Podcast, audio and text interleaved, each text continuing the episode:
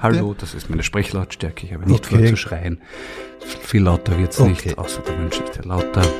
Ja, das Aber passt gut.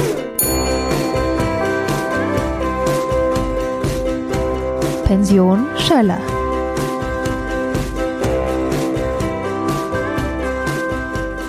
Ich begrüße jetzt in der Pension Schöller Florian Schäuber. Hallihallo. Grüß dich, Rudi. Florian, wir beginnen mit der wichtigsten Frage, die man einem Kabarettisten stellen kann, nämlich, wie bist denn du eigentlich zum Kabarett gekommen? Ich bin hineingeschlittert. Ich hatte nie einen Plan, es ist mir passiert. Mhm, sag mal. Also als Schul Schüler, Schulbub, ja, kann ja. man sagen.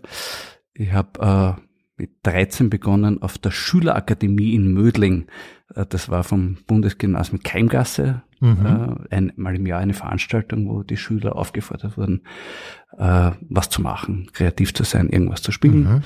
dort bin ich aufgetreten und auf Anraten meines Klassenvorstands, die gemeint hat, ich sollte auf der Bühne was machen, habe damals meinen ersten selbstgeschriebenen Sketch gespielt. Mhm. Da war zum Beispiel der Fifi Bissek auch dabei. Und in der Parallelklasse war der Werner Sobotka mhm. und drei Klassen über uns war der Mini Petlinski. Und der hat mir dann im nächsten Jahr gefragt, ob wir nicht als Moderatoren das gemeinsam machen wollen. Verstehe, das klingt schon sehr nach Hektiker, sage ich jetzt Ganz einmal. genau. Und dann haben wir das gemacht auf der Schülerakademie in der vierten mhm. und fünften Klasse. Und in der sechsten Klasse haben, war dann, ist dann der Mini auch, hat schon maturiert gehabt und wir mhm. haben weitergemacht. Ich habe das weiter moderiert. Ich habe mir gedacht, wer ist der Nachfolger vom Mini? Das könnte der Werner Sobotka sein, der ist auch mhm. lustig. Mhm. Dann habe ich mit dem Werner Sobotka moderiert. Und dann waren wir aber irgendwie, haben wir gesagt, eigentlich schade, das kommt immer so gut an und wir machen mhm. das einmal im Jahr ewig geschaut. Okay. Und da haben wir schon so viele schöne Nummern. Mhm. Machen wir doch ein Programm draus und gesagt, getan. Mhm. So ist das, war die Wurzel. Okay, also man kann sagen, so sind die Hektik eigentlich entstanden. Ganz genau, mhm. ja.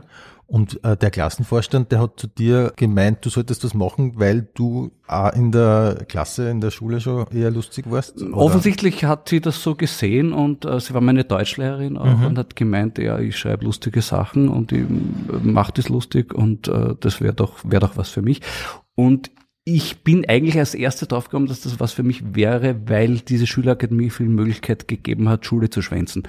Weil es eine super Ausrede war, weil man konnte immer zu spät kommen in Stunden, mhm. was ich an sich äh, sehr anfällig ja. dafür war und hat, konnte es außerdem sagen, na, tut mir leid wegen der Schülerakademie, Vorbereitungen okay. und so. Und mhm. deshalb leider bin ich jetzt zu spät. Also weißt, das habe ich früh mhm. zu schätzen gewusst. Warst du gut in der Schule? Relativ. Also ich habe äh, in der vierten habe ich sogar noch einen Vorzug gehabt. äh, noch und dann ist es ein bisschen. Dann ist ein bisschen runtergegangen, aber es hat sich da fangen. Matura mit gutem Erfolg. Genau, das steht sogar auf Wikipedia übrigens. Wirklich ja. auf Wikipedia steht Matura mit gutem Erfolg. Boah, jetzt wäre ich im Nachhinein noch ehrgeizig, weil es hat nur um eine Note, dann hätte ich sogar mit sehr gutem Erfolg. Echt? Verdammt. Okay. okay. Wenn ich das gewusst hätte. ähm, die Auftritte damals sind gut angekommen? Ja, das war das Schöne, dass es einfach funktioniert hat. Und dann haben wir gesagt, na gut, dann probieren wir, gehen wir auf eine Bühne. Aber wir haben natürlich keine Ahnung gehabt, was Bühne, mhm. wie, was. Und da ist dann der Fifi sehr aktiv gewesen und hat gesagt, er ruft einmal die Jugendzentren an in Wien und sagt, äh, grüß Sie, wir haben eine Kabarettgruppe, wir wollen bei Ihnen spielen. Mhm. Und da haben ein paar gesagt, warum nicht, bitte, kommt's. Und ich habe ein paar Theater auch angerufen mhm. äh, und ähm, da war die Reaktion teilweise, wer mhm. sind Sie, was mhm. wollen Sie, sind Sie wahnsinnig? Ähm, andere haben gesagt, na ja, schaue ich mir mal an und so. Und im Zuge dieser Telefonate bin ich auch drauf gekommen, dass möglicherweise der Gruppenname nicht ideal ist, weil der Gruppenname war Theaterkabarettgruppe Mödling. Also okay, ja. Ein bisschen sperrig, ja, ja. Nee, mhm. vielleicht ein bisschen zu sachorientiert. Mhm. Und ich habe mir dann am Telefon gedacht, da ich gesagt, ah, vielleicht ein anderer Name. Und da mhm. hatten wir schon ein erstes Programm, das hieß Hektische Zeiten. Und da haben wir gedacht, na, vielleicht irgendwas das Assoziation dazu weckt, dass das die sind, die schon vorher hektische Zeiten gemacht haben. Das okay. probiere ich mal auszusagen, wir sind die Hektiker. Und mhm. da hat sie fest, haben wir festgestellt, ja, das merken sie Das war ein guter Name, finde ich ja. Nämlich wirklich. Also, das hat Verglichen mit Theater Kabarettgruppe Mödling. Sowieso. Nein, aber ich finde überhaupt, das war ein guter Name. Ich finde, Hektiker hat einfach so einen Klang gehabt, ich kann mich erinnern. Ich war damals in, in, in, in Steyr in, in der Schule Und Hektiker war einfach voll der Begriff. Also ich, ich weiß nicht, wir ja. sind die Platten, die CD hergegangen ja. zum Hartlauer damals. Wow, ja. super. Mhm. Schönes Kompliment. Ein Hartlauer Heimspiel in Steyr noch dazu. Ja, ja, genau. Ja doppelt. Ja, genau. Großartig. Ja, also das hat dann, das haben wir zum ersten Mal aufgetreten in den, in den mhm. Jugendzentren.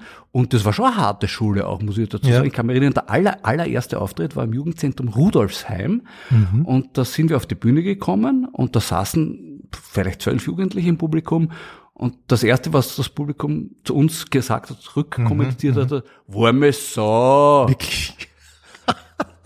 Und da haben wir gesagt, aha, okay, damit müssen wir erst überzeugen. Aber mhm. es ist uns gelungen. Es war ja. sehr schön, weil am Schluss sind sie dann wirklich zu uns gekommen in die Garderobe und gesagt, boah, das war toll, Echt? super. Und der Leiter des Jugendzentrums, kann mich auch noch erinnern, hat gesagt, mhm. Freunde, das war so gut, ich habe, die Gage ist ausgemacht, 1500 Schilling, aber weil es so gut war, zahle ich noch 300 Euro mehr. Cool. Also, Aha. Schilling, Entschuldigung, ja, Schilling. 300, ja, ja, ja, wäre super gewesen. Mhm. Nein, 300 Schilling mhm. mehr. Und da haben wir, das war uns sehr ermutigend. Gesagt, schau, so, so ist, so funktioniert die Showbranche. Wie habt ihr damals geschrieben? Äh, da, für uns mehr oder weniger. Also die Texte mhm. waren alle von Mini und von mir, mhm. äh, wobei wir eher einzeln geschrieben haben. Äh, ab und zu auch dann wird die Gruppe beigezogen, aber das war eher in der Endphase dann. Also an mhm. sich waren es ja Nummern, die wir geschrieben und es war beim allerersten Programm und bei ersten zwei Programmen waren auch noch Covers dabei, kann mich erinnern. Wir haben gespielt Loriot-Nummern, mhm. wir haben Monty Python-Nummern gespielt okay. und äh, mhm. den legendären Sketch Das Streichquartett, der jetzt voriges Jahr im, vom Simple wieder aufgenommen wurde. Ein Sketch, glaube ich, aus den 20er oder 30er Jahren. Okay, aber es ist ein cooler Zugang irgendwie. Das ist fast wie eine Band eigentlich, oder? Man ja. fängt so an, indem man nachspielt und dann schreibt man seine eigenen Nummern.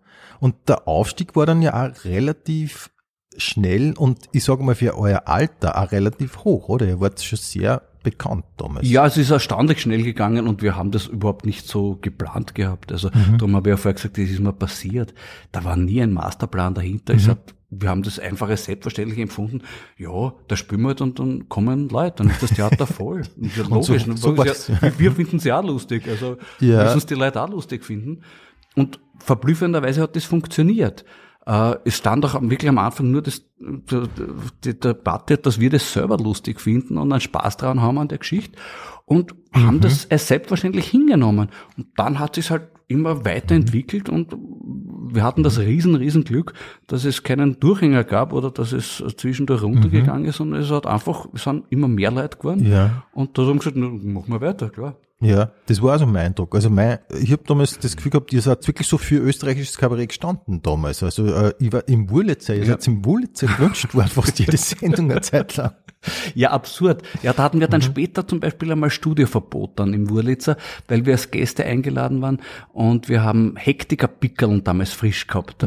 Und da haben wir gesagt, super, die picken wir gleich alle vom okay. Wurlitzer drauf. Okay. Die sind mhm. dann leider nachher nicht runtergegangen und dann haben wir dem Peter Rapp damals eins über den Bart geklebt und das war, glaube ich, eins zu viel. Da, haben's, da waren's Ohne Fragen, oder wie? Ohne Fragen, ja, ja. Äh, okay. Da waren es dann böse ja, auf uns und da durften wir dann eine Zeit lang nicht mehr in Wurlitzer gehen. Okay. Und jetzt erzähl doch einmal ein bisschen nur die Geschichte. Wie ist es dann mit den Hektikern weitergegangen, beziehungsweise natürlich auch, wie ist es zu Ende gegangen? Ähm, das ist eine lange Geschichte, das ist ein langer Podcast. das ja, mach einmal, also ich habe Zeit gesagt. Vielleicht sollte ich dazu sagen, dass tatsächlich, weil du erwähnt hast, mhm. Band, es gab eine Vorstufe, die war eine Band. Mhm. Äh, mit zwölf Jahren gab es die mhm. Band Evidenz. Und das war der Fifi Bisseger am Schlagzeug und ich am Bass unter okay. anderem. Und der Gitarrist, mhm. der Andi Reismann, war beim ersten Hektiker-Programm noch mit dabei. Der mhm. hat nur dann den Lebensfehler gemacht, zu sagen nach dem ersten Programm, na, ich glaube, das, das, das wird, wird nichts, na, ich steig aus. Aha. Äh, also so ein bisschen Pete Best bei dir. Ja, ja. Und hat er jemals versucht zurückzukommen oder so? Äh, glaube ich, glaube ich nicht, aber ich glaube, er hat sich das eine oder andere Mal gedacht, na mm, geh, mm. war vielleicht jetzt nicht so. Mhm. Aber äh, ja, also das war die Wurzel und wir haben tatsächlich so das ein oder andere Konzert gespielt als 12- und 13-Jährige. Ich kann mich mhm. erinnern, in der Körnerhalle Schwächert bei einem Bandwettbewerb hat Gotthard Rieger uns angesagt, der war der Moderator, okay. und der wollte ja nicht glauben, dass wir erst 13 sind. Der hat gesagt, das gibt's mhm. nicht. Das Weil er zu gut war für das? Nein, wir waren natürlich nicht gut, aber mhm. er hat uns, 13 ist mal ein Kind, oder was ja, damals ja, war man mit 13 mhm. noch ein Kind. Und der hat das irgendwie nicht gepackt. Nein, wir waren nicht wahnsinnig gut, aber wir haben schon ein bisschen festgestellt, dass die Schmähs, die wir zwischen die Nummern führen, mhm, mhm. eigentlich besser ankommen als das, was wir, ah, okay. was wir musikalisch da machen. Und das war sicherlich auch eine Antriebsfeder für, dass mhm. wir dann aufs Kabarett umgestiegen sind. Äh, ja, aber um, um weiterzusehen, also dann, ja, dann hat es funktioniert, dann haben die ersten Theater, haben wir dann gespielt, das Theater beim Auersberg äh, war so die erste Station, äh, dann das Theaterforum, Mhm. Und das, ja, wie gesagt, das Riesenglück war, ist dann immer Leute gekommen. Es war immer ja. voll. Wir haben in, in diesem Theaterform, haben wir, glaube ich, über 100 Vorstellungen hintereinander gespielt. Wirklich? Ist das im neunten? Genau, ja, okay. ja. Mhm. Und in einer dieser Vorstellungen war dann Hans-Peter Heinzel, damals mhm. ein, ein mhm. etablierter ja. Kabarettist. Und äh, der ist da mit seinem ganzen Hofstaat dort eingeritten, wollte sich das anschauen. Mhm. Und dann wissen wir, es ist überliefert, wer Bekannte von uns hinter ihm saßen, dass dieser Hofstaat von Anfang an geduschelt hat, irgendwie so. Mhm. Und irgendwann ruft der Heinzel, holt die Goschen, die sind gut. und damit waren die ruhig. Mhm. Und Hans-Peter Heinzel hat quasi sein Urteil gefällt und mhm. ist danach zu uns gekommen und hat gefragt, wo wir nicht in seinem Theater spielen wollen. Und das war dann sicherlich der nächste Schritt, weil das, da war es dann einfach der das war so ein da musste es, das war, das war dann mhm. quasi auch der Dings, jetzt ist es mhm. hauptberuflich. Aha. Wobei dieser Schritt zu sagen, ich bin jetzt vom Beruf mhm. Hektiker mhm. oder Kabarettist oder wie immer man das nennen will, äh, ist schleichend gekommen. Also es war nicht mhm. so, dass ich sagte von heute an, sondern es war einfach so viel dann und es ist immer ja, mehr, sind ja. immer mehr Auftritte geworden und immer mehr drumherum, dass sich daneben einfach nichts nichts mehr mhm. ausgegangen ist. Und das mit, mit dem Wechsel zum Heinzel haben wir auch gesagt, okay, jetzt braucht man einen Regisseur. Und da ist dann mhm. der Heinz Maricek als, als Regisseur zu uns gekommen. Und das war sicherlich ein, ein wichtiger nächster Schritt. Und das Glück ist uns hold geblieben. Es sind nach wie vor Leute gekommen. Ich erinnere mich, äh, eine, das K&K-Theater war auf der Windzeile. Das ist jetzt, mhm. glaube ich, ist irgendein Supermarkt drin. Das gibt's leider nicht mehr. Aber in der Nähe vom Theater an der Wien war es. Und die, die Schlange von der Kasse ist von vom Theater gestanden bis zur Sezession. Wirklich wahr? Das haben wir gedacht, schau, das ist echt schön. Cool. Das Aha. interessiert Menschen, was wir da machen. Also das gibt's ja heute praktisch nirgends mehr, oder? Nein, der Form, glaube ich, ja. gibt's das nicht mehr. Aber ich bin sehr froh, dass ich das erleben durfte, weil mhm. dadurch ja, mhm. habe ich das auch abgehakt und sagen, schau, so geht das. Mhm. Okay. Ähm, ich weiß, es wird wirklich wahrscheinlich schon sehr lang, aber würde mich noch interessieren, was wolltest du werden? Was wärst du geworden, wenn das nicht passiert wäre? Sehr gute Frage. Also nach der Matura habe ich angefangen zu studieren Theaterwissenschaft und Publizistik. Mhm. Äh, bei der Publizistik hat mich damals angeredet der Tommy Korher, der war damals Chefredakteur der Presse von der Tageszeitung, mhm. ob ich nicht bei der Presse schreiben möchte.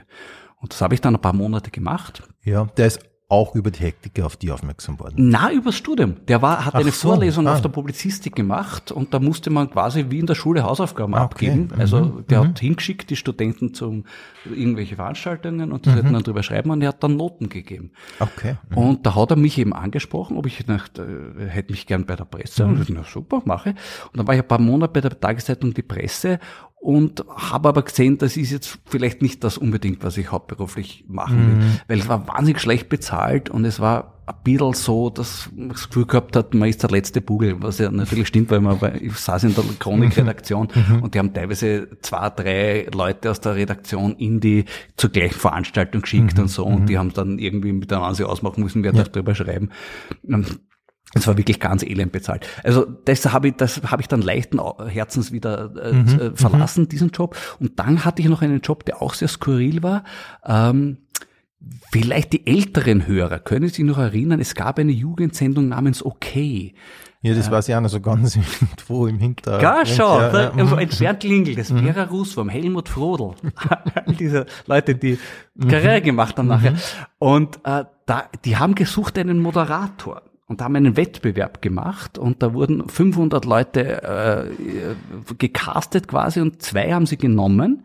Der eine ist der Peter Kockhöfer gewesen, der dann später bei den Seitenblicken ja, genau. war. Mhm. Der andere der Georg Meyerhofer, der jetzt als Regieassistent sehr sehr mhm. bekannt mhm. ist und, und, und diverse äh, Bücher geschrieben hat. Ich habe dann später ihn als Regieassistent bei Die Vierde gehabt, besonders mhm. mhm. nett. Und für den dritten haben sie gesagt, da finden wir keinen. Und dann hat Peter Hofbauer, der damalige Unterhaltungschef, mich angerufen und gesagt, Baby, willst du das nicht machen? Okay, Moderator sein. Und die haben uns, ja, warum nicht? Ja, das wäre cool, oder? Mhm. Und dann war ich ein paar Monate lang okay-Moderator. Ja, das kann man noch mehrfach, wie finden, ich als okay-Moderator. Äh, war, möchte ich nicht missen, die Erfahrung, mhm, mhm. aber habe dann auch bald gesehen, das ist schon was anderes, wenn man einen Chef über sich hat, ja. der einem sagt, was man sagen soll und was mhm, nicht. Mhm. Weil da war ich natürlich mein Leben lang verwöhnt, durch, auch durch ja, diesen Beginn klar. mit den Hektikern. Mhm. Ich war immer mein eigener Chef. Mhm. Und mir hat eigentlich nie wer gesagt, das darfst und das darfst nicht. Mhm. Und das hat mich damals schon so ein bisschen, hm, ich weiß nicht, ein bisschen unrund gemacht.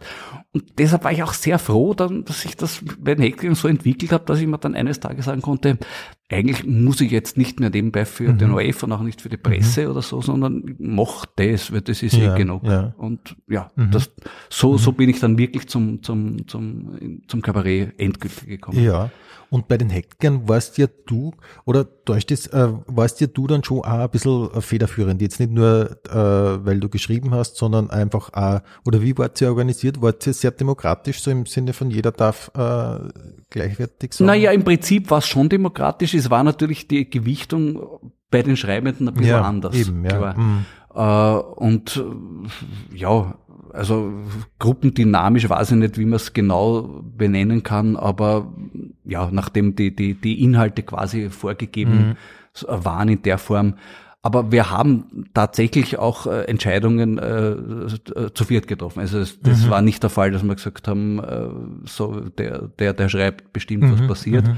sondern das wurde schon gemeinsam getroffen. Ja, ja. ja. Und ähm, wie viele Programme habt ihr gemacht dann? So, jetzt weiß ich selber nicht mehr. Mindestens 15, glaube ich. 15? Ich glaube, ja. Okay. Aber ich müsste, so. ich müsste mal wieder zählen. Ja, darf, das kann man vorstellen, dass man da ein bisschen den Überblick verliert. Ja, aber es ist ja wahnsinnig Das ist absurd. Ich habe ein, ein Buch gehabt, wo ich mir alle mhm. eingeschrieben habe und alle einzelnen äh, Sketches auch. Das habe ich unlängst einmal wieder entdeckt bei mir. Und mhm. ich habe mir bei ein paar Nummern schon gedacht, was war denn das? Okay. Also, es ist, ist, ein bisschen traurig. Ja. ja, andererseits ist verdammt viel gewesen, was ja. wir gemacht haben. Und äh, ja, wir haben ja auch jetzt noch, wir haben letzten Sommer das letzte Mal wieder gemeinsam zusammen gespielt. Genau, ja. Mhm. Also das, das, das Spirit ist absolut noch da und der Hektik ist, ist auch mhm. nicht ein etwas, weil immer wieder wo lesen, die haben sich dann aufgelöst. Also, nein, wir haben uns nie aufgelöst. Wir ah, haben uns, das ist doch gut. Ja, mhm. nein, wir, wir haben auch, mhm. wir haben das auch nie gesagt und nie ja. behauptet, wir hätten uns aufgelöst, sondern es hat sich dann einfach ergeben, dass mhm. Alle anderen Sachen mehr geworden sind und wir auch nicht mehr die zwingende Notwendigkeit gesehen mhm. haben, wir müssen unbedingt das Hektiker okay. was machen. Aber mhm. es könnte sein, dass wir äh, jederzeit ja. kann es passieren. Also die Welt darf sich nicht in Sicherheit fühlen. Es kann jederzeit wieder passieren, dass wir als Hektiker was machen. Cool. Ist ja wirklich auch wie, wie ein bisschen wie bei einer Band, oder? Wo dann jeder einfach seine Solo-Projekte hat Absolut, und die sind halt ja. wichtiger geworden. Einfach. Absolut, ja. Genau okay. so was. Aha. Wie ist es bei dir dann speziell weitergegangen? Ja, ich habe, es haben sich ergeben äh, interessante neue neue Kombinationen. Ähm, es war eigentlich schon Mitte der 90er Jahre, da wurden der Werner Sobotka und ich nach Deutschland engagiert von der ARD für die Sendung Subito. Äh, mhm. Das war eine, äh, ja, eine Satire-Show, wo zum Beispiel begonnen hat Dieter Nuhr, war damals noch ganz unbekannter, der war, der war mit im Team und äh, es war, wir waren die total Exoten, weil wir uns gewundert haben, wieso kommen Leute vom, mhm. von der ARD mhm. zu uns, also genau was der SDR in Stuttgart, äh, SWR, die gesagt haben, die waren in Wien und haben unser Programm gesehen und haben das lustig gefunden und gesagt, wir möchten mit denen was machen. Und da mhm. mhm. gab es eine Figur, die der Werner Sobotka gespielt hat, der Fremdenfreund, der Wiener Fremdenfreund, äh, und die hat ihnen so wahnsinnig gesagt, das muss der Hauptmoderator sein. Und dann gab es tatsächlich diese Show, wo der Werner Sobotka eben diese Figur war und ich war jedes Mal wer anderer. Ich durfte jedes Mal in andere Rollen schlüpfen mit irrsinnig aufwendigen Masken. Äh, ich habe zum Beispiel, ich kann mich erinnern, ich habe eine deutsche Showmoderatorin von RTL gespielt in einer der Folgen und da war die Maske so arg, dass die nachher ganz viel Post bekommen hat von Leuten, wie toll das ist, dass sie so, so viel Humor hat und sich okay. da der ARD so äh, hinstellt und da mhm. mitgemacht hat und so. Erschütternd eigentlich. Aha. Aber ja, waren andere Fernsehzeiten ja. und das, das haben, das war so die erste Aktion, die quasi also über die Hektik hinaus noch was war. Die Hektik hatten dann immer auch einen eigenen Beitrag in der Sendung, äh, der gespielt wurde. Ähm, diese Sendung ist dann interessanterweise äh, gekillt worden vom ARD-Zentralrat. Da gab es eine Kampfabstimmung, weil es einen Riesenskandal gegeben hat. Eine Folge über Volksmusik haben wir gemacht damals. Mhm. Und äh, ich kann mich erinnern, eine Musikantenstadel-Parodie, wo wir gesungen haben, heute wollen wir reiern von oben auf die Bayern. Und das war so ein, eine Böhrung, äh, dass mhm. die, äh, der Bayerische Rundfunk gesagt hat, da ist er nicht mehr dabei. Wirklich? Okay. Bei dieser Geschichte. Und dann haben wir auch noch das, das, das Lied Ayatollah Holla Retoulieu gehabt über die äh, fundamental, originalfundamentalistischen Oberkreiner oder was das war. Das also es war, ein, es, ja, es war relativ anarchisch. Vorläufer, Vorläufer von Böhmermann. Das war ziemlich, mit dem Unterschied, dass es uns damals tatsächlich äh, den Job gekostet hat. Also wir haben dann in der ja. Kampfabstimmung 7 mhm. zu 5 ist sie gegen uns ausgegangen und damit war diese Sendung Geschichte. Äh, was aber vielleicht dann wiederum ein Glück war, bei allem Unglück ein Glück, mhm. weil dadurch waren wir auf einmal frei für die Krankenschwestern. Das war eine okay. Sache, die gerade in mhm. Österreich gelanciert mhm. wurde. Und da war eben der Wunsch der Intendantin es müssen Frauen endlich sein. Und äh, wer, wer könnte das sein? Und die Sendungsmacher haben lang mal dumm und dann haben die gehört, hey, die Hektar könnten das wieder machen mhm. bei dahinter und gesagt, okay, macht ihr mit und habt ihr vielleicht Idee? Und dann haben wir tatsächlich auch dieses, also das war ich eigentlich in dem Fall, äh, das, die, diese Frauenteam vorgeschlagen, mhm. dass das die mhm. drei sein könnten, Protagonisten, und dass man halt dazwischen möglichst viel Freiheiten schafft, für, ja. für, für, für die Visa ja. zu formen. Das ist ja eine legendäre Sendung geworden dann. Es, es, da war viel Schönes dabei. Mhm. Also da, wenn ich heute noch reinschaue, sind einige wirklich zeitlos schöne Sachen gewesen. Und es war ein, für mich auch sehr wichtig, privat und beruflich, weil ich mit einem neuen Partner zusammengekommen bin, den ich vorher nicht kannte, nämlich den Thomas Maurer. Okay. Thomas Maurer, da war damals ein OF-Redakteur, gemeint hat, schaut euch den mal an, der mhm. ist gut. Mhm. Und dann war ich in der Vorstellung mit dem Produzenten der Sendung und fand das wahnsinnig gut und lustig und habe mich gleich mit dem Thomas Maurer mhm. gut verstanden. Mhm. Und mit der Absicht, dass er dann zu ja, den Krankenschwestern genau, kommt. Mhm. Genau, und so war es dann auch. Mhm. Und dann haben wir zu, auch bei den Krankenschwestern angefangen, gemeinsam Sachen zu schreiben und zu spielen. Und das war super erfreulich okay. und hat super funktioniert. Dann ist das auch geklärt, weil das wäre so eine Frage gewesen, ja. wie ihr euch überhaupt kennengelernt das, habt. Das, da haben wir uns kennengelernt und da aus dem heraus ist dann zustande die erste, das erste gemeinsame Programm Zwei echte Österreicher. Aus dem heraus, dass wir uns gut verstanden mhm. haben, dass wir Spaß mhm. gehabt haben, also gleiche Wellenlänge war und äh, ja, wie oft schon schwanger gegangen sind mit dem ja. Gedanken, man sollte, machen wir mal was zusammen. Mhm. Und dann war diese äh, legendäre Wende 2000 mit ja. der Regierung Schüssel mhm. und Haider und FPÖ erstmals in der Regierung und so und mhm. alle in hellster Erregung. Und ich gesagt, na jetzt. Ja, und war ja dann auch gleich total erfolgreich. Ne? Ja, das hat Freude gemacht. Ja, das war ja. in, in, der Situation noch, glaube ich, ganz, ganz, ganz gut, dass wir das gemacht mhm. haben. Mhm. Und ähm, dann waren nach den Krankenschwestern, wenn ich mich jetzt richtig erinnere, ähm, war dann relativ bald die vier da, oder? Na, da gab es noch eine Zwischenstation, nämlich Dorfers Donnerstag. Ah, natürlich. Ja. Sorry, natürlich. Der Donnerstag, mhm. ähm, die Krankenschwestern gab es bis 99, glaube ich, 98, 99. Mhm. Und dann gab es eigentlich wenig im OF, sehr, sehr wenig, mhm. also kaum Satire. Dann kam eben die Wende. Mhm.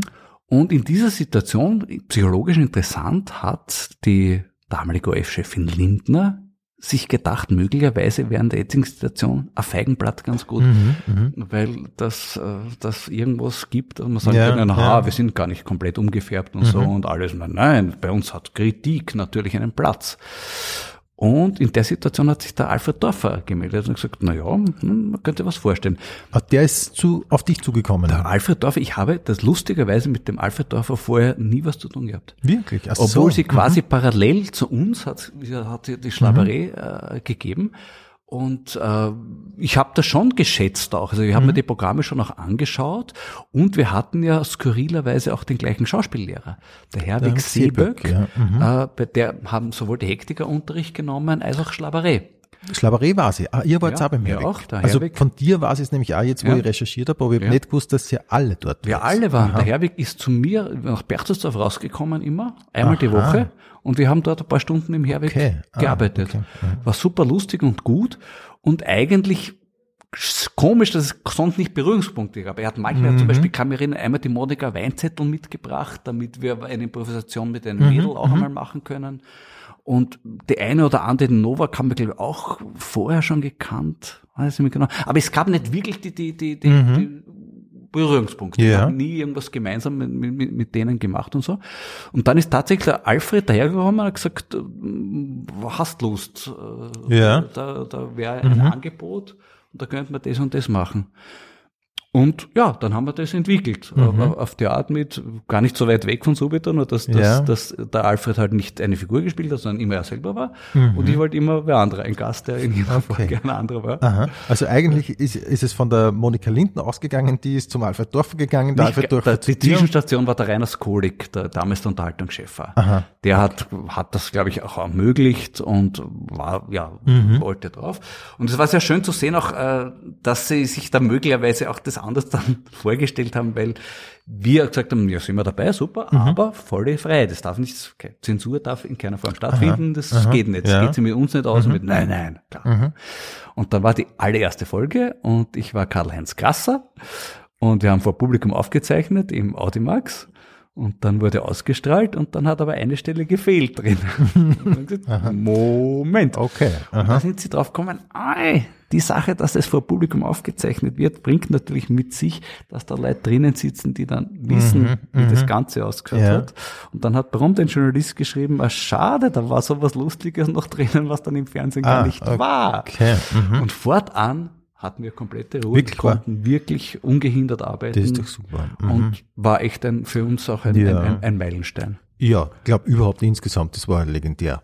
Also äh, ich habe es ja immer noch von mir, das Bühnenbild vom Tex Urbinowitz ja. hinten, diese Kameras, die kein Ja, den habe hab ich auch, den Schalko war ich wieder zu damals. Wirklich? David Aha. Schalko kannte ich wiederum über meinen Freund Robert Palfrader. Das, mhm. ist, das Netzwerk ist ein Wahnsinn. Es, wird langsam kompliziert für die Hörer, aber ich hoffe, jetzt, Sie kennen noch die, die handelnden Personen. Ja, ja, nein, ich finde es so gerade sehr interessant sogar. Wirklich. Vielleicht kurz mhm. zum, wieso kommt jetzt auf einmal der Palfrader daher? Palfrader kommt aus Ende der 90er Jahre, äh, mhm. wurde in Österreich Privatradio eingeführt. Mhm. Und in dieser Situation, ähm, ich hatte mhm. damals, ja sowas, ich hatte eine Kolumne für die Zeitung Format, gibt's nimmer, mhm. das ist jetzt in Trend aufgegangen, äh, gemeinsam mit dem Clemens Heipel. Wirklich wahr? Und ja, das wäre doch interessant, wo denn da jetzt eigentlich? ist, glaube ich, nur zusammengekommen, weil wir uns das lustig fanden. Ich fand Projekt X lustig mhm. und er fand das von uns lustig und da haben wir immer gesagt, wir haben so eine Idee, wir wollen gefakte Biografien schreiben und da haben wir ein Buch gemacht, die 100.000 wichtigsten Österreicher der Welt. Mhm. Und das war auch eine Kolumne im mhm. Format, wo wir einfach Fake-Biografien geschrieben mhm. haben, als, als wöchentliche Kolumne.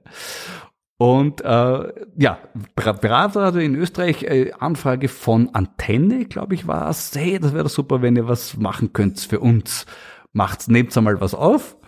Mhm. Und ja, warum nicht? Und mhm. dann haben wir gemacht das Leben des Papstes in mehreren Folgen und haben das in einem Tonstudio aufgenommen und der Tonmeister in dem Studio, das Mädchen für alles, der Checker dort war Robert Baldfrader Wirklich ich vorher noch nie gekannt habe. Er, also ich habe schon öfter über, mit dem Robert über Verschiedenstes gesprochen, aber das hat er noch nie erzählt. Wirklich wahr. So habe ich Robert Ballvater kennengelernt. Okay. Aha.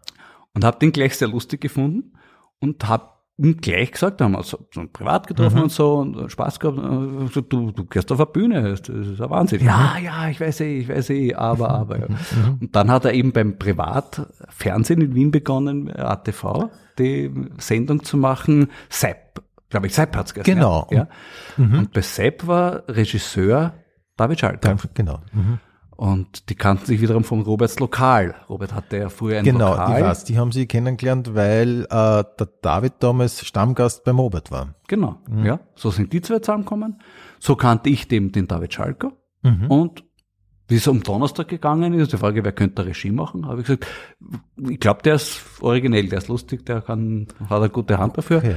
Und so ist David Schalko. Und die ganze Idee, die hängenden Kameras und so, das war alle Schalko-Idee und, und, und der Fredi das alles auch lustig. Mhm, und, und so mhm. ist, ja, das waren die, die Wurzeln des Donnerstags. finde ich. Aha. Weil da ist ja, ich finde, da ist ja vieles losgegangen. Mit Dorfers Donnerstag ja. ist vieles losgegangen. Eigentlich ja. ja die ganze Donnerstagnacht und die jetzt die, die ja. Dienstagnacht eigentlich ist und so weiter. Es war die Wurzel, mhm. Wurzel genau. von allem. Mhm. Und ja, das war schön. Dann haben wir eben äh, zwei Staffeln gemacht. Dann haben wir uns bei der dritten haben wir uns gestritten der Alfred und ich, weil der Alfred hat ein anderes Konzept gehabt wie ich. Ich hatte mhm. schon fertig mhm. ausformuliert alles ja. geschrieben und er hat gesagt, nein, Moment, Moment, wenn mhm. so und so.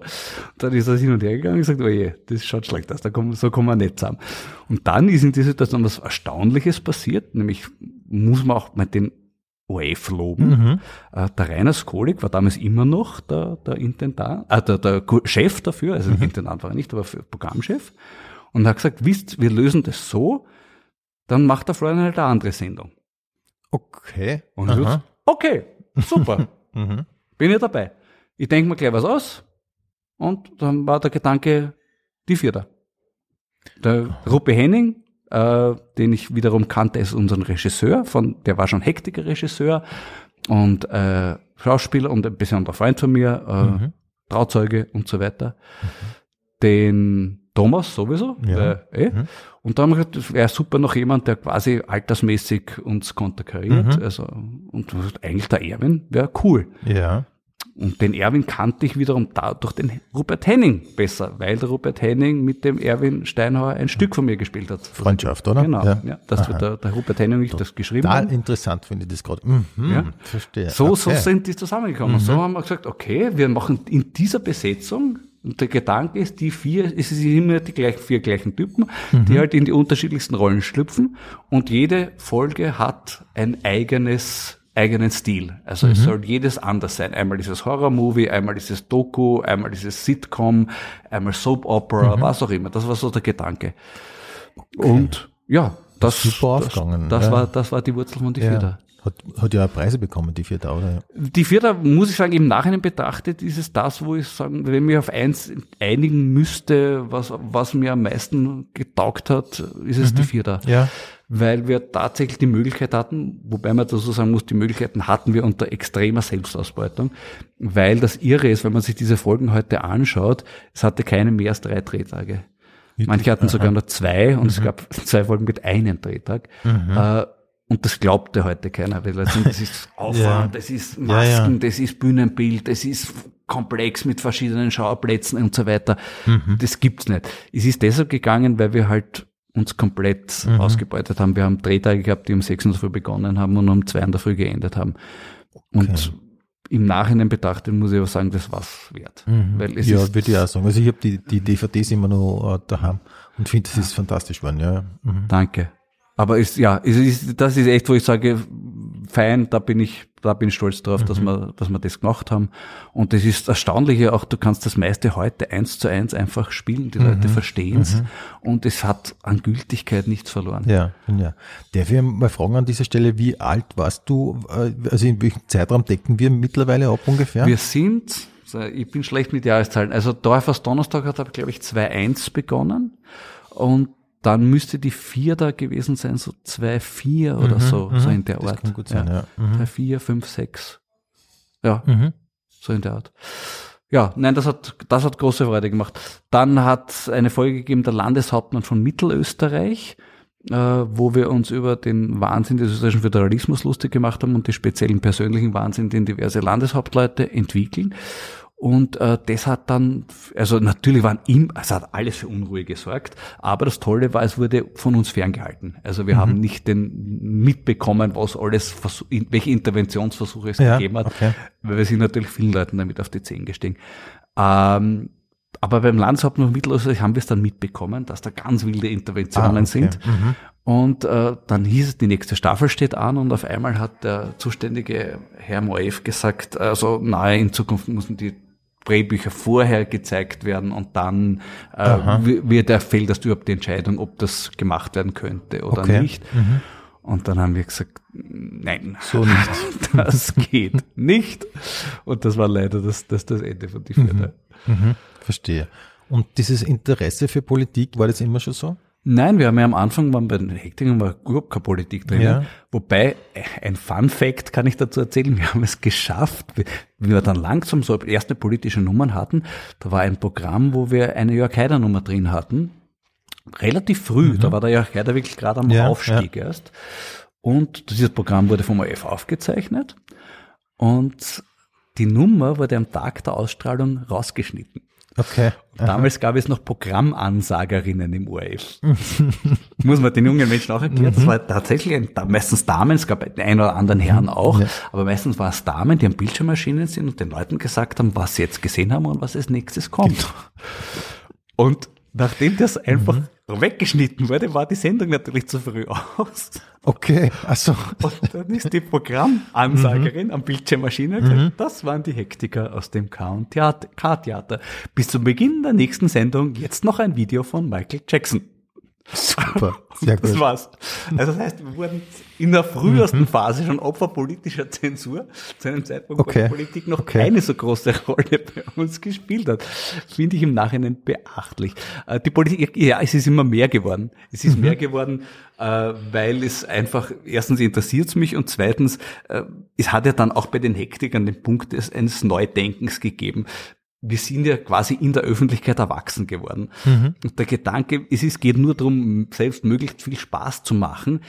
Irgendwann meldet sich eine andere Stimme in deinem Kopf. Ja, also ja mir das kenne ich. Mhm. Sagt, naja, Moment, wäre es nicht auch schön, darüber nachzudenken, was du da mhm. genau machst, weil das mhm. ist doch ein irres Privileg. Du gehst da raus auf eine Bühne und dir hören ganz viele Leute zu. Ja. Da könnte man dann auch Sachen verarbeiten, die vielleicht wertvoller mhm. sind, wichtiger sind. Und aus dem heraus ist langsam das mehr geworden und es hat die Politik eine immer größere Rolle gespielt. Und in meinen weiteren Zusammenarbeiten, sei es mit Thomas, sei es mit äh, die Vierter, sei es äh, Donnerstag mhm, bei den mhm. Staatskünstlern, hat die Politik einfach immer mehr Rolle gespielt. Ja, ja. Weil es mich selber interessiert und weil ich mhm. die Möglichkeit toll finde, was mhm. politisch äh, zu sagen. Und die haben ja tatsächlich auch erlebt, Phänomene, wo wir was bewegt haben. Ja, ja. Mhm. Also wir haben, sei es die Lesung der Abhörprotokolle oder sei es die Suche nach der Erwin Bröll Privatstiftung. Wir hatten tatsächlich auch das Glück, weil man ja sonst als Kabarettist eher nie hat, dass man mit dem, was man auf einer Bühne macht oder im Fernsehen macht, was bewirkt. Und das ist natürlich auch eine wahnsinnige Motivation, ja, äh, ja. das weiterzumachen. Mhm.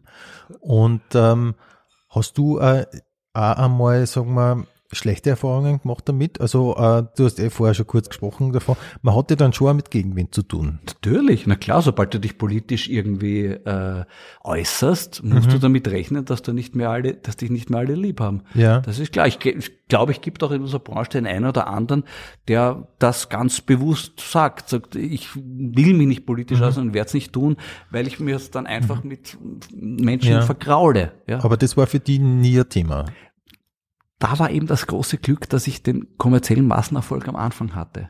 Und Aha. mir nie denken musste, scheiße, wenn's das weglassest, wär's kommerziell ja. vielleicht erfolgreicher und würdest mhm. du noch mehr Leute erreichen mhm. und das wäre doch super. Dadurch, dass das am Anfang an da war, ohne Planung und einfach mhm. so, und mhm. gesagt, hey, super, so geht mega kommerzieller ja. Erfolg.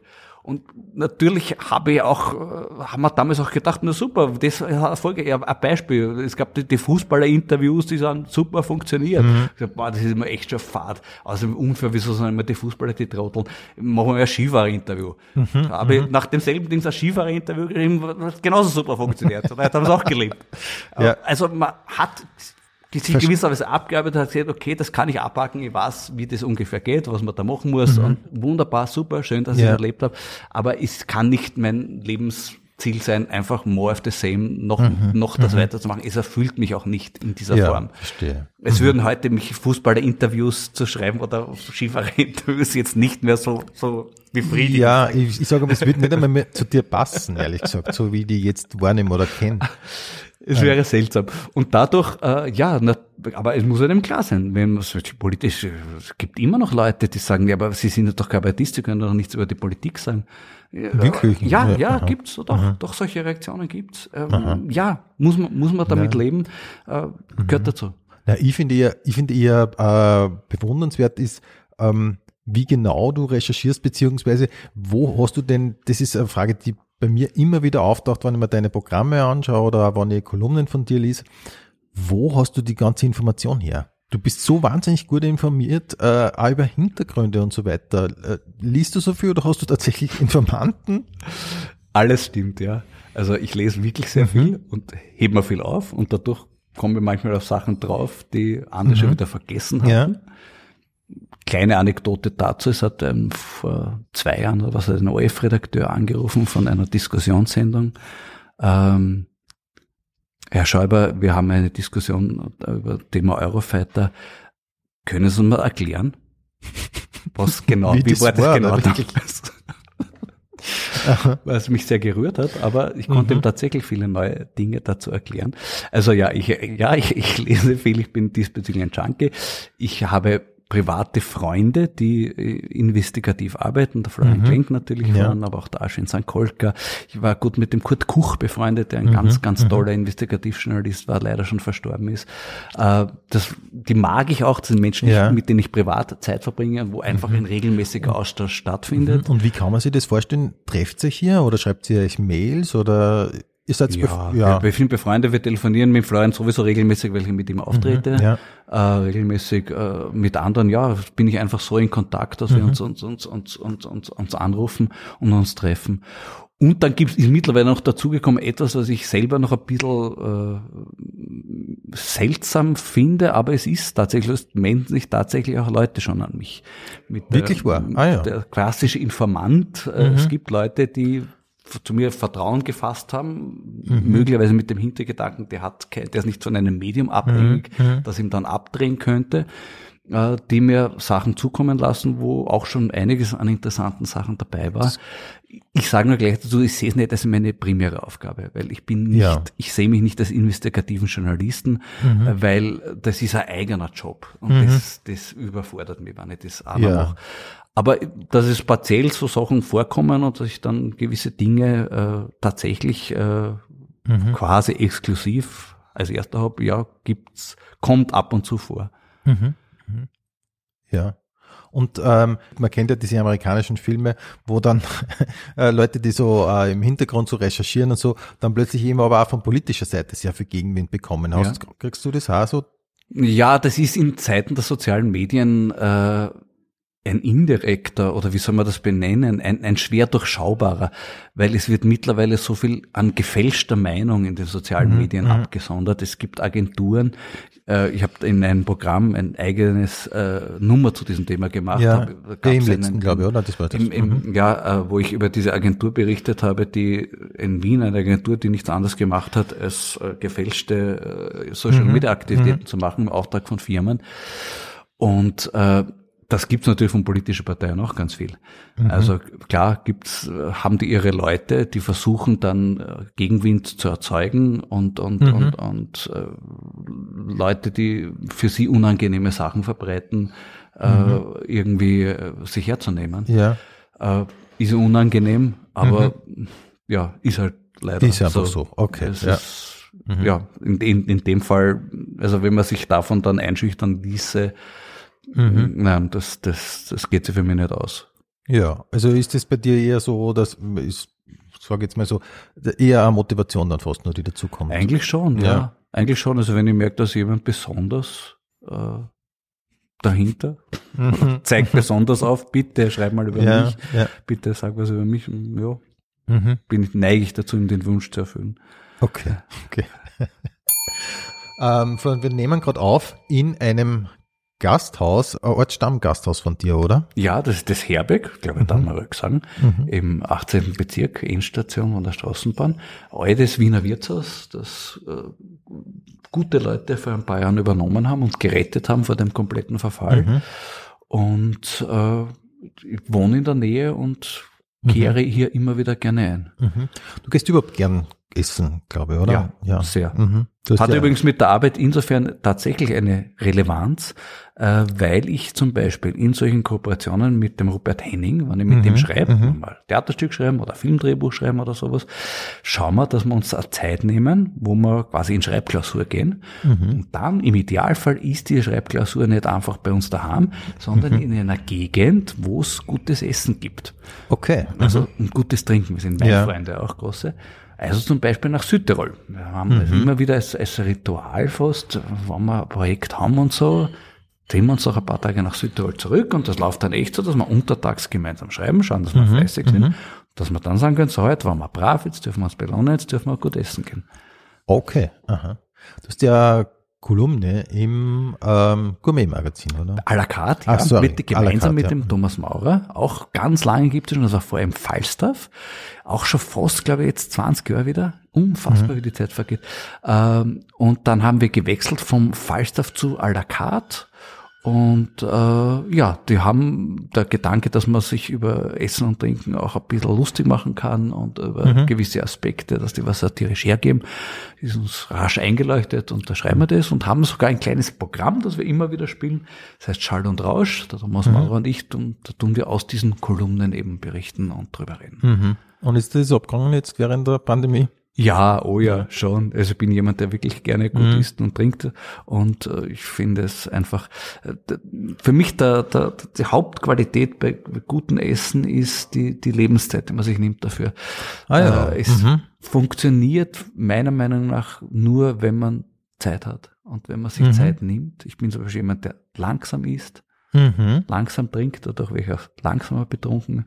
Ähm, und äh, das, das, ist, das ist mir echt wichtig. Also das versuche ich mhm. in, auch in meinem Leben irgendwie äh, immer wieder äh, durchzuziehen, dass man nicht auf, auf schnell, schnell, gehen wir jetzt geschwind noch was, was, ja. was uns einschneiden und so.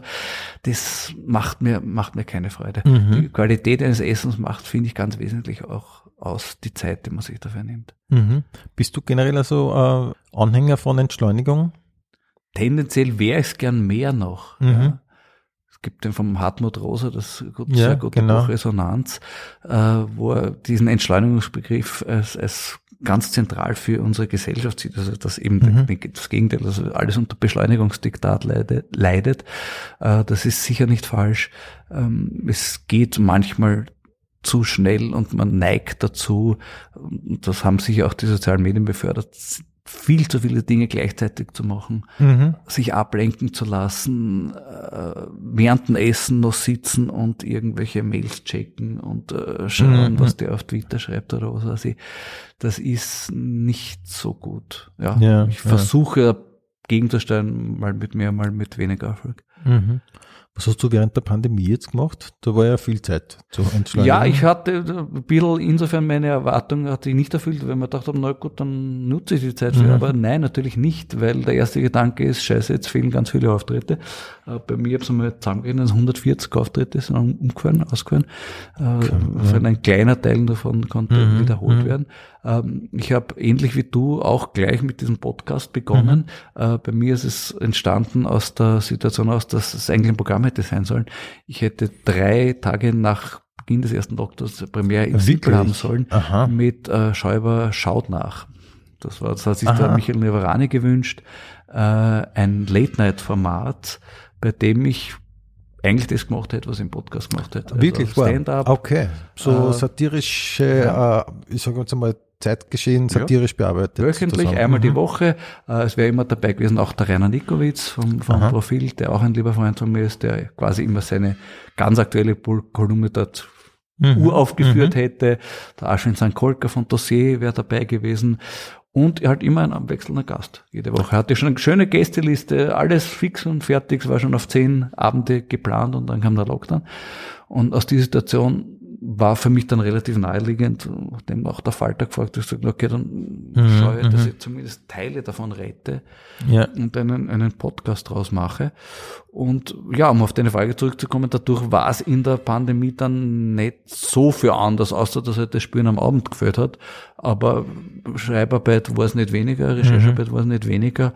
Und äh, ja, ich habe auch noch zwei anderen Buchprojekten geschrieben, ähm, es kommt jetzt im April wahrscheinlich mein neues Buch heraus. Ähm, mhm. Also ja, es mhm. war es war in, in dem Fall, dass es die, die lange vor sich hergeschobenen Arbeiten, wie jetzt tue ich mir meine CDs ordnen oder sonst was. Nein, das hat leider alles okay. nicht stattgefunden. Mhm. Ähm, dein Buch, worum geht's in deinem Buch? Das trägt den Titel Wenn das in die Hose geht, sind wir hin. Das ist ein Chat von Thomas Schmidt, das hat er geschrieben in diesen legendären mhm. Chats.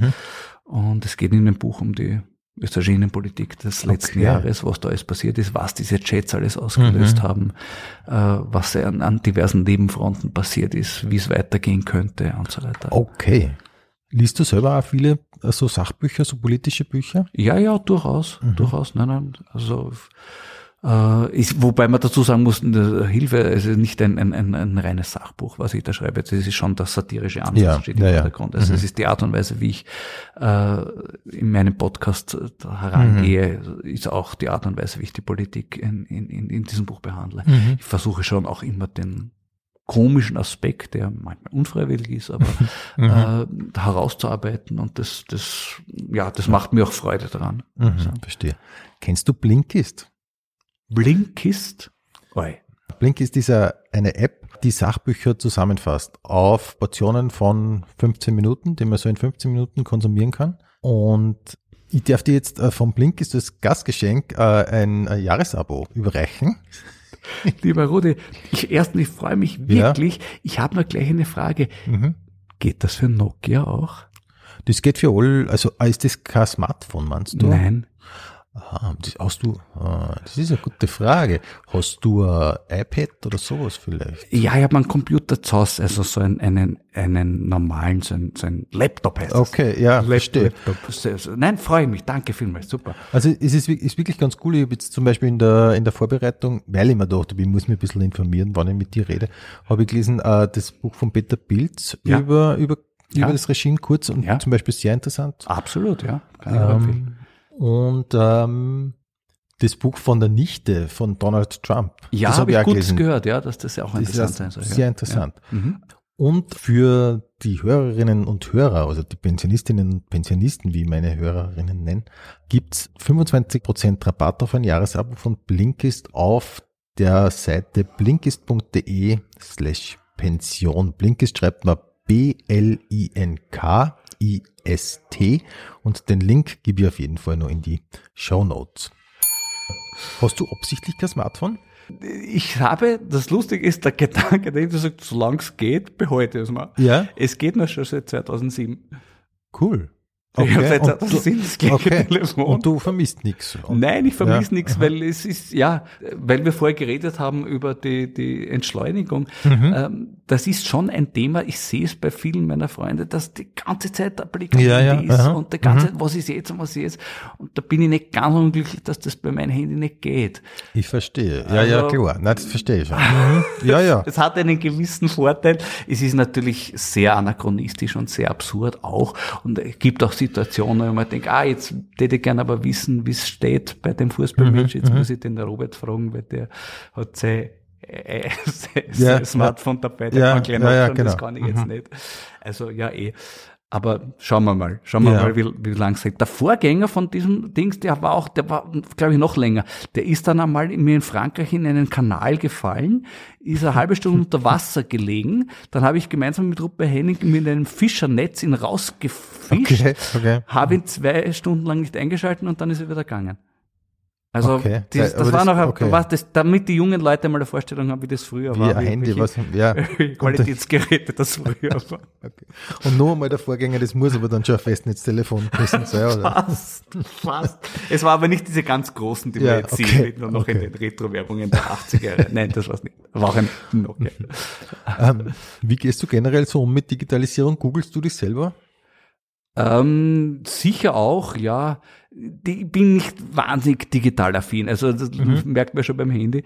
Aber natürlich weiß ich zu schätzen die Möglichkeiten, dass man hat, dass man sehr, sehr viele Sachen jetzt einfach verfügbar hat. Mhm. Das ist schon auch toll. Aber ich sehe auch den Aspekt, dass es eine irrsinnige Zeitfalle sein kann. Ja, ja. Dass man vom Hundertsten ins Tausendste sich komplett verzettelt und dann eigentlich nicht mehr weiß, was wollte ich wissen. Mhm, mhm. Bin es auf irgendwelche Quellen. Und was mir halt fehlt, sind die Gatekeeper.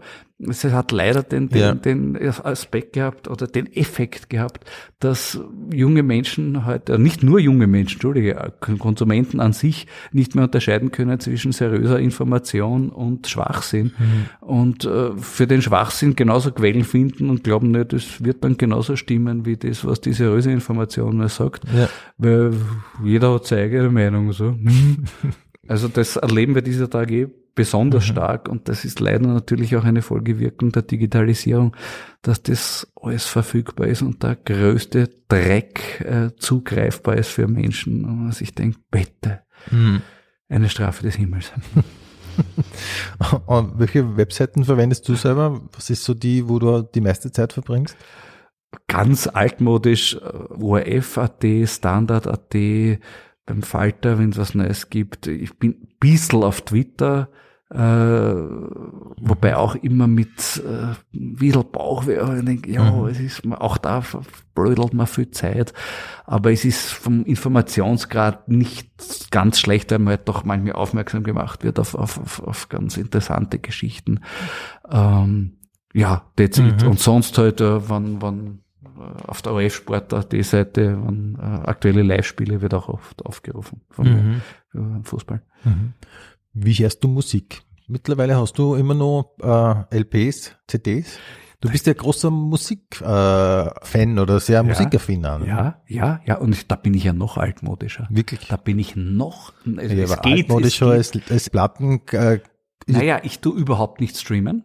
Null. Aha äh, weil mir das auch ein bisschen unsympathisch ist, wenn man da auch als Künstler nichts kriegt dafür, muss ich dazu sagen. Mhm. Nein, ich mache wirklich ganz absurdes noch. Ich gehe in Geschäfte und kaufe mir CDs. Also das werden sich viele gar nicht vorstellen, dass ja. das überhaupt möglich ist. Ja, es gibt noch Geschäfte, wo man Tonträger kaufen mhm. kann. Uh, und ich habe, ja, Musik war immer eine große Liebe für mich. Ich habe eine große Plattensammlung und eine große CD-Sammlung. Das macht ja schon einen Unterschied, oder? Ich finde ja auch nach wie vor dieses, es, es ist ja, oft zitiert, aber dieses Haptische macht einen Unterschied. Das Haptische macht einen Unterschied und auch das Ritual ist für mich wichtig, weil wenn ich dann eine CD habe oder eine neue LP, dann tue ich die nicht einfach sofort einschieben und losrennen. Mhm. Nein, die Ersthörung muss mit Kopfhörer sein. Ich muss, das ist mein Ritual. Wenn mhm. das Neue gekauft ist, es muss nicht sofort sein, ich muss mir die Zeit nehmen, ähnlich wie beim Essen, aber dann setze ich mich hin mit Kopfhörer und höre es mir einmal mit Kopfhörer durch. Dann kann es öfter wow. rennen und okay. etc. etc. Aber das erste Mal muss sein. Weil das Aha. ist für mich einfach, sonst maße ich mir nicht an, das äh, für mich zu beurteilen, gibt mir das, was gefällt mir das, wie gut ist das, wie, äh, oder ist nicht so gut, wie ich gehofft habe. Äh, das, ja, auch ein, vielleicht zum Thema Entschleunigung ein, ein, ein, ein Punkt, aber noch halte ich mich an das Ritual.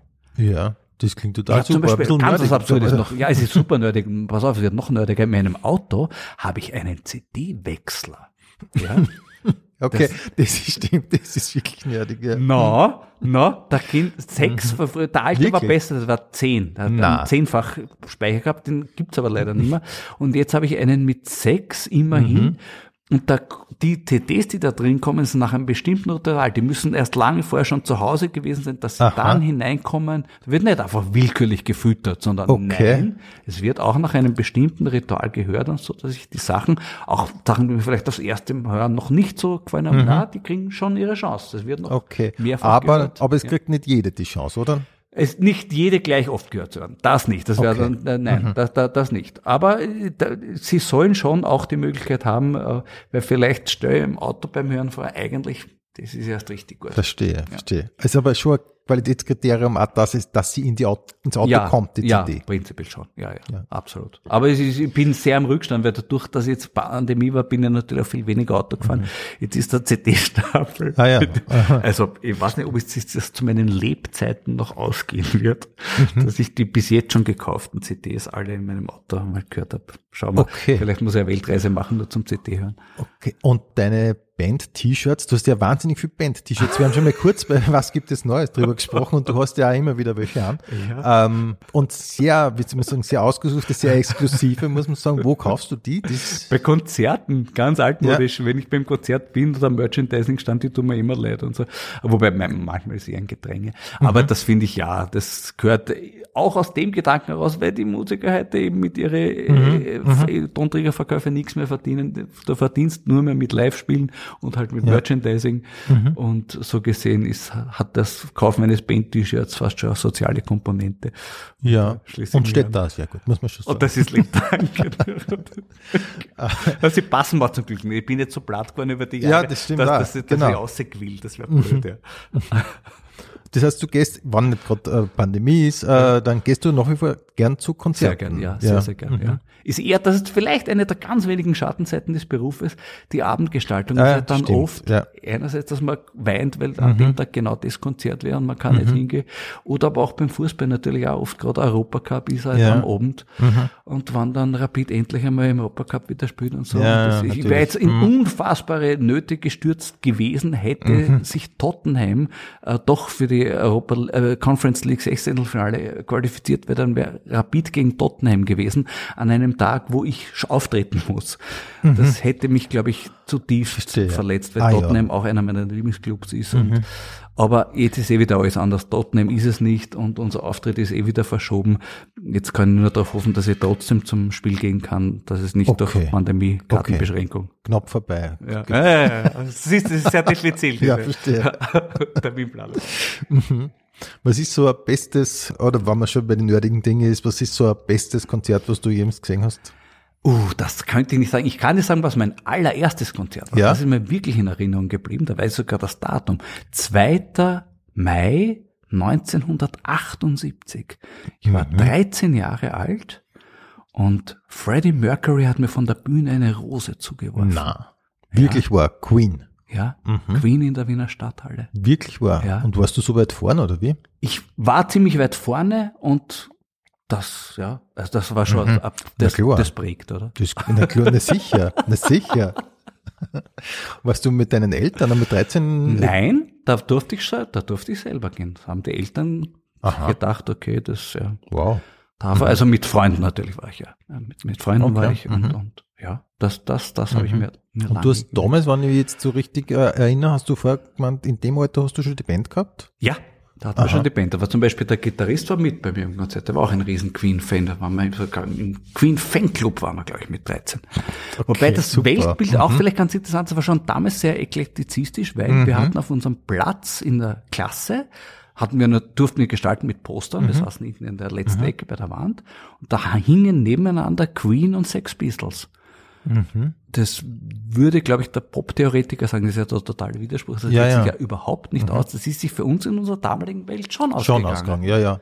Nein, ich, ich finde ja, in dem Alter ähm, beurteilt man ja nicht so sehr nach Stil, sondern ob's fährt. Ne? Und ja. fahren tut ja beides. Schon, ja. oder? Sagen wir uns einig. Ja.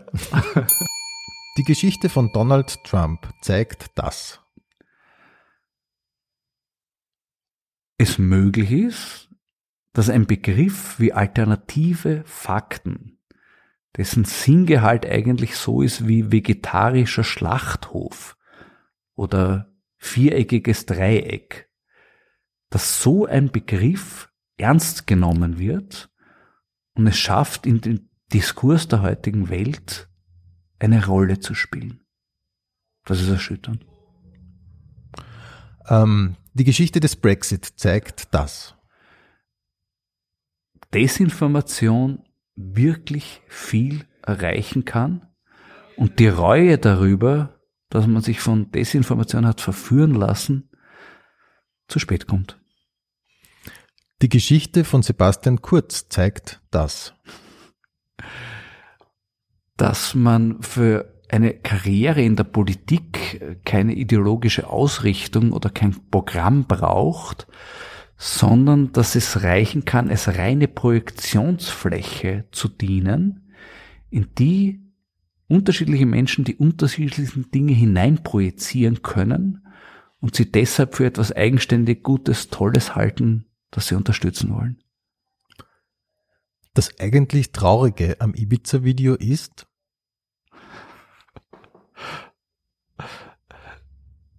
dass der Film, den ich mit David Schalko, mit Sebastian Huber, mit Jan Böhmermann und mit der Hanna Herbst über dieses Video geschrieben habe und die Geschichte, die Vorgeschichte, dass dieser Film leider noch nicht verfilmt wurde. ähm, die Sache mit dem Klimawandel ist so schwierig, weil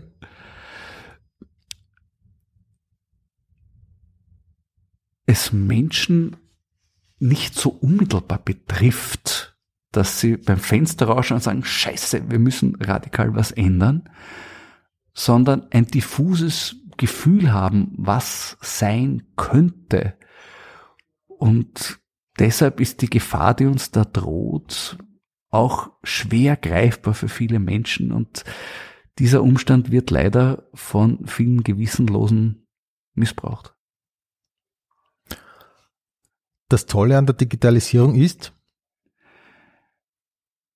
dass ich trotzdem noch immer mein Nokia-Handy haben kann und deswegen trotzdem ein Interview da geben darf und in der Welt noch mitbekomme, was sonst los ist. Das Problematische an der Digitalisierung ist, dass ich immer öfter ausgelacht werde mit meinem Nokia-Handy und der Robert Balbra, sagt, ja, und jetzt willst du wissen, wie es steht beim Match, ja? Und kannst auf deinem Handy nicht nachschauen, ja? Muss ich wieder nachschauen, ja? Das ist demütigend. Verstehe. Ähm, das Schöne am Älterwerden ist? Naja, vielleicht wird man in manchen Dingen ein bisschen gelassener, äh, vielleicht muss man sich wenig oft beweisen. Vielleicht entwickelt man mehr Distanz zu Dingen, aber man darf sich nicht darauf verlassen, dass das immer funktioniert, weil oft genug ist es leider nicht so. Das Schlimme am Älterwerden ist? Ganz klassische Dinge, dass man einfach nimmer so fit ist wie vorher ähm, die Attraktivität muss jetzt nicht unbedingt nachlassen. Gibt auch die Fälle, wo man sagt, jemand schaut im Alter noch besser aus. Also das, das geht noch. Aber prinzipiell ist natürlich der, der körperliche Verschleiß schon auch ein bisschen was Traurigmachendes. Wenn ich meine Kinder sehe, denke ich. Wahnsinn, das packe ich nach wie vor nicht, dass ich drei Kinder habe, die ich noch dazu sehr, sehr super finde, die mich sehr glücklich und froh und stolz machen, weil das hätte ich mir früher nie gedacht und wenn sie mich gefragt hätten mit 20, hätte ich wahrscheinlich gesagt, na, Kinder, Familie, ich glaube, da bin ich nicht dafür geeignet. Na, wurscht, man muss nicht dafür geeignet sein, es kann so auch funktionieren. Ich habe noch so eine Rubrik, die heißt der gelebte Leitsatz. Hast du ein Prinzip, nach dem du lebst? Oder was du vielleicht auch sogar deine Kinder weitergibst? So ein Prinzip? Na, also ganz prinzipiell Motto in dem Sinn habe ich keines. Und dem Sinn, es gibt einen Satz in meinem Programm, äh, den ich gerne da zitiere, weil mir das in Zeiten mit diesen wirklich ein Anliegen ist, weil wir vorher geredet haben von wegen den alternativen Fakten und das alles, der, der ganze Wahnsinn, der darauf geht, dass Meinungen mit, mit das mhm. Lügen mit Meinungen verwechselt werden. Äh, ich sage ganz gerne, äh, dass mit der Wahrheit ist es ein bisschen so wie mit dem Erdkern es ist Menschen nicht möglich, technisch nicht möglich, bis zum Erdkern vorzudringen. Aber wir wissen, wann wir es versuchen wollen, müssen wir nach unten graben und nicht nach oben. Und deshalb gibt es Meinungen, die eben sagen, nach oben graben und das ist einfach dann eine Lüge. Wahrheit ist kein menschenerreichbares Ziel, Wahrheit ist eine Richtung. Und wir sollten alle versuchen, diese Richtung zumindest anzustreben. Glaubst du, ist die Welt in fünf Jahren ein besserer Ort oder ein schlechterer? Na, so wie es jetzt ausschaut, wird es ein schlechterer Ort sein. Aber das ist natürlich äh, ein bisschen äh, Kaffeesudleserei, weil ich prinzipiell skeptisch, skeptisch bin gegenüber Menschen, die sicher wissen, was kommen wird. Äh, wir haben momentan einige Prognosen, die vermuten lassen, dass zahlreiches Ungemach auf uns zukommen wird. Trotzdem neige ich nicht dazu zu sagen, das wird ganz genauso sein und so wird es passieren. Es gibt immer eine Grundunberechenbarkeit in allem, was Menschen tun. Äh, schauen wir, ja. Wir, es wird an uns allen auch liegen, das zu gestalten. Wir sind nicht nur Passagiere unseres Lebens, wir können schon auch selber darauf äh, schauen, dass es sich in eine gute Richtung entwickelt und oder eine bessere Richtung. Und ja, es ist ja auch nicht alles nur furchtbar in der Welt, in der wir leben. Mhm. Und du für dich selber, wo siehst du dich in fünf Jahren? Schau, da kann ich auch nur sagen, keine Ahnung, weil, das musst du mir jetzt glauben, ja, ich, glaub, ich habe ja. immer, es war nie, ich hatte nie einen Vorplan. Ich hatte, wie ich mit 20 aufgehört habe, ähm, für die Presse und für eine ORF und gesagt, na, dann mache ich nur das, habe ich nichts, mir gedacht, okay, das wird jetzt die nächsten zwei, drei halten und sagen, jetzt passt's mir. Mhm. Und dann hat sich, es hat sich eines aus dem anderen ergeben. Äh, gewisse Dinge hätte ich vorher nie für Möglichkeiten. Wow. Ich habe zum Beispiel, vor allem ein gutes Beispiel, mhm. meine Tochter hat mir, die Pauline, die Mittlere, hat mir immer gesagt, ja, mach einen Podcast und ich was soll ich einen Podcast machen? Das ist ja gar nicht, na, na, also da habe ich jetzt überhaupt keinen Bezug dazu. Mhm. Zwei Jahre später mache ich einen Podcast und es ist irgendwie die normalste Sache der Welt. Also ja, mhm. ich hoffe, dass ich in fünf Jahren Herr meiner Sinne noch bin und äh, geistig und körperlich in der Lage bin, mich auszudrücken und, und, und, und, und Dinge zu tun. Alles andere wird man sehen. Okay, okay. ähm, wenn du zum jetzigen Zeitpunkt deine Memoiren schreiben würdest, wie würde das Buch heißen? Schreiber fragt nach. Nein, ich weiß es nicht. Keine Ahnung. Das war jetzt das Erste. Kann auch Bilanz mit Frisur heißen. Das ist auch in Ordnung. Okay, Florian, dann sage ich an dieser Stelle vielen Dank für deinen Besuch in der Pension Schöller. Danke, es hat Freude gemacht. Danke, Rudi. Und wir kommen noch zu unserer abschließenden Rubrik, dem Pension Schöller. Frühstücksbuffet. Kaffee oder Tee? Kaffee. Sojamilch oder normale Milch? In Kaffee gar keine Milch, aber sonst normale Milch. Komödie oder Tragödie? Der Übergang ist oft fließend. Da gibt es ein berühmtes Zitat, über, das mir jetzt leider nicht genau einfällt. Ich glaube, es ist von Jack Lemmon oder von Billy Wilder über die Schwierigkeit Tragödie, Komödie. Es ist auf jeden Fall sehr gescheit. Äh, äh, liebe digitalisierten Hörer, bitte googelt das nach. Das ist genau das, was ich jetzt sagen wollte, ist in dem Zitat. Buch oder E-Reader? Buch unbedingt, weil man hat's in der Hand und es ist ah, und blättert um und es riecht auch und es greift und Bildschirm schauen wir den ganzen Tag zu. Okay, dann ist die nächste Antwort schon fast klar. Handy oder Notizblock? ich habe ein Bücherl, ein rotes Bücherl, okay. unterschiedliche Farben, aber ich schreibe in mein Bücherl hinein. Okay. Spazieren oder laufen? Nein, mein Alter spazieren die bessere Ansage. Stadt oder Land? Äh, wenn geht beides, wenn ich mich wirklich entscheiden müsste, wahrscheinlich ist mir die Stadt dann doch, äh, der Verlust der Stadt würde mich noch mehr treffen. Arthouse oder Blockbuster? Auch diese Grenze ist heutzutage immer schwerer zu ziehen. Ich bin mir nicht ganz sicher, ob sie in dem, ist ein bisschen ähnlich wie E-Musik oder U-Musik.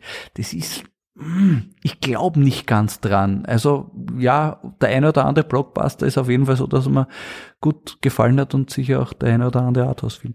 Mhm. Batman oder Spider-Man? ah, muss ich nachdenken, was mein Sohn sagen würde.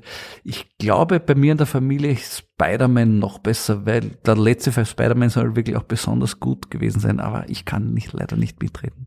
Okay. Aber äh, beim nächsten glaube ich ähm, Columbo oder James Bond. ähm, ja, Columbo ist natürlich Kult, weil das Ritual an sich äh, wertvoll ist. Bond eh auch, wobei da bin ich altmodisch. Also die bisschen früheren Tangi Cheek-mäßigen mit Roger Moore zum Beispiel äh, haben mir eigentlich persönlich noch besser gefallen. Ähm, Romy Schneider oder Brigitte Bardot? Leider ist die Brigitte Bardot auf ihre alten Tag ein bisschen deppert worden. Die hat leider, da hat sie einen Schalt durchgehauen, da war Sicherung bei ihr, die ist dann irgendwie radikal geworden und sagt ganz furchtbare Dinge, was schade ist, weil sie eine sehr fesche Frau war. Und die Romy Schneider natürlich auch, aber vielleicht würde sie heute auch lauter Blödsinn reden, da, ja. Mhm. Hans Moser oder Paul Löwinger?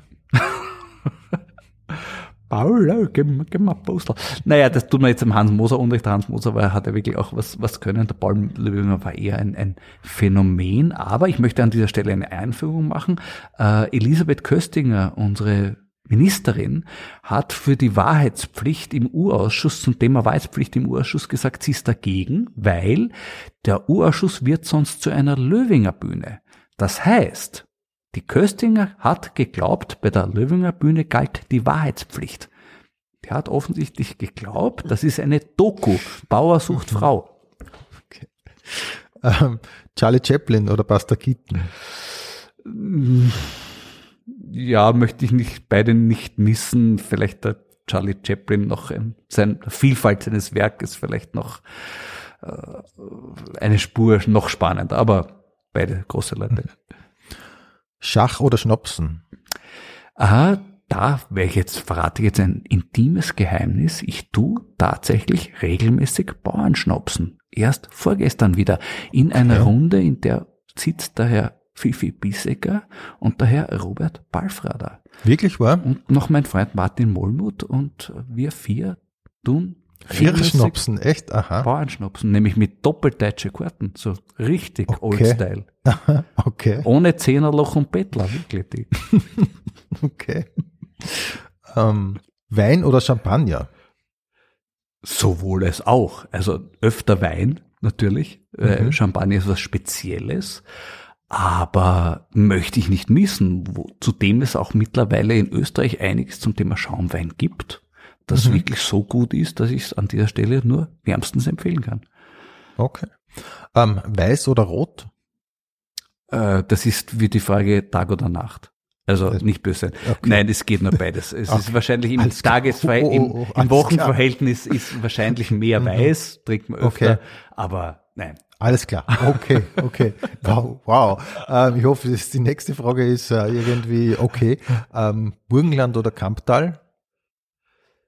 Ganz schwer zu sagen. Also ganz schwer zu sagen. Beim Kamptal groß ist natürlich mehr eine weißweinlastige Gegend. Ein paar der besten Winzer unseres Landes sind dort zu Hause. Um einen zu nennen, den Fred Leumer, ein ganz, ganz großer, den Hannes Hirsch, die Bründelweiß. Na, wurscht, wollte ich mhm. nicht anfangen. Und Burgenland, wenn ich jetzt anfange, meine Affinität zum Burgenland aufzuziehen, dauert dieser Podcast noch zwei Stunden. Nein, da fangen wir gar nicht erst an. Äh, ich sage, ich kürze es ab, es gibt sicher auch die Möglichkeit, im Burgenland nicht so guten Wein zu trinken, aber da muss man schon auch abbechern. Okay, okay. Ähm, Steireck oder Fusion-Küche?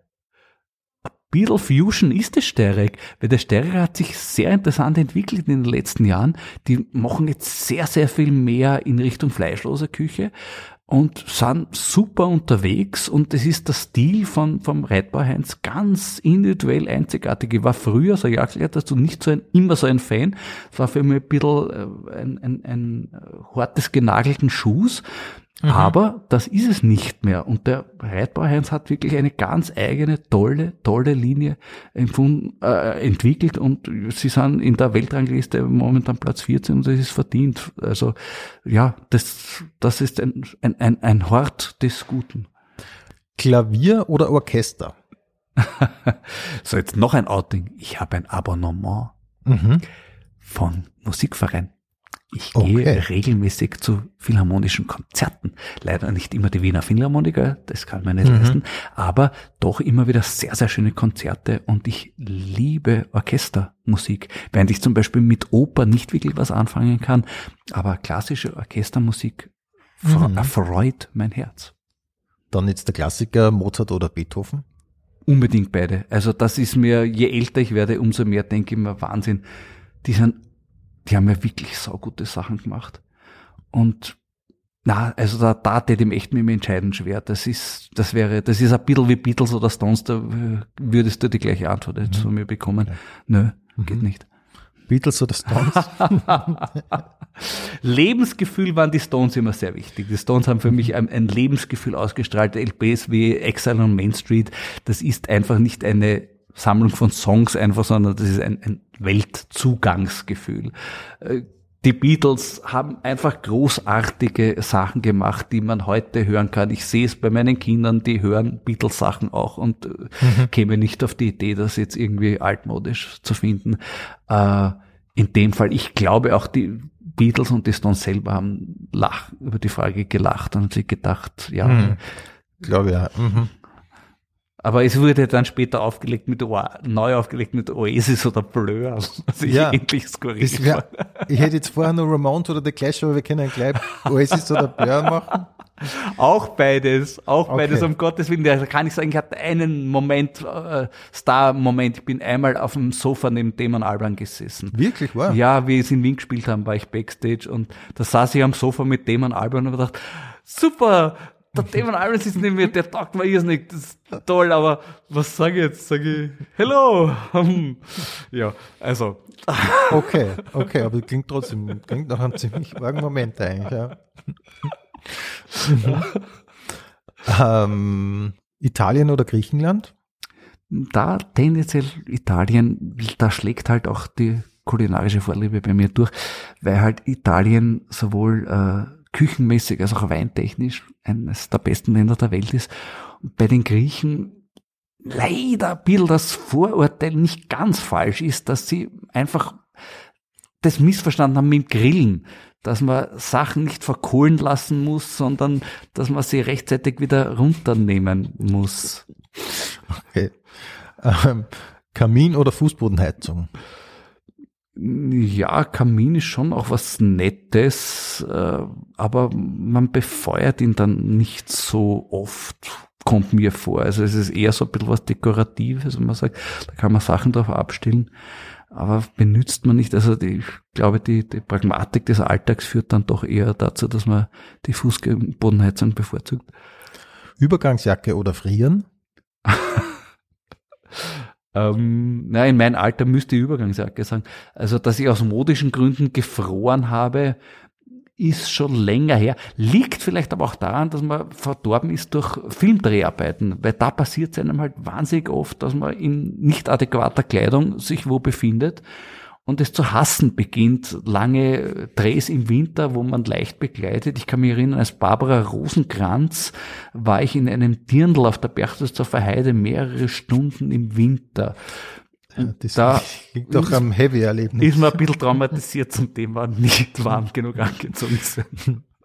Ähm, Haube oder Frisur?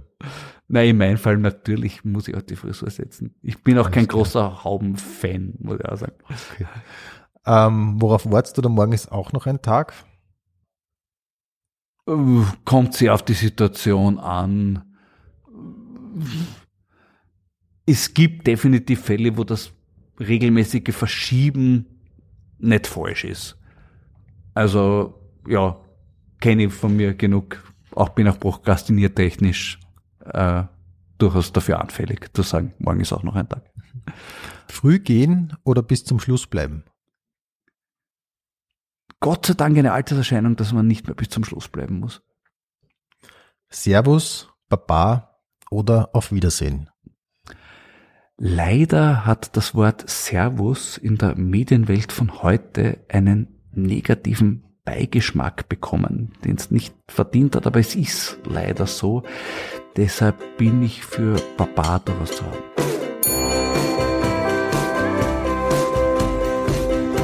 Pension Schöller Infos und Bilder findest du auf Facebook und Instagram. Alle Live-Termine von Rudi Schöller auf rudischöller.at.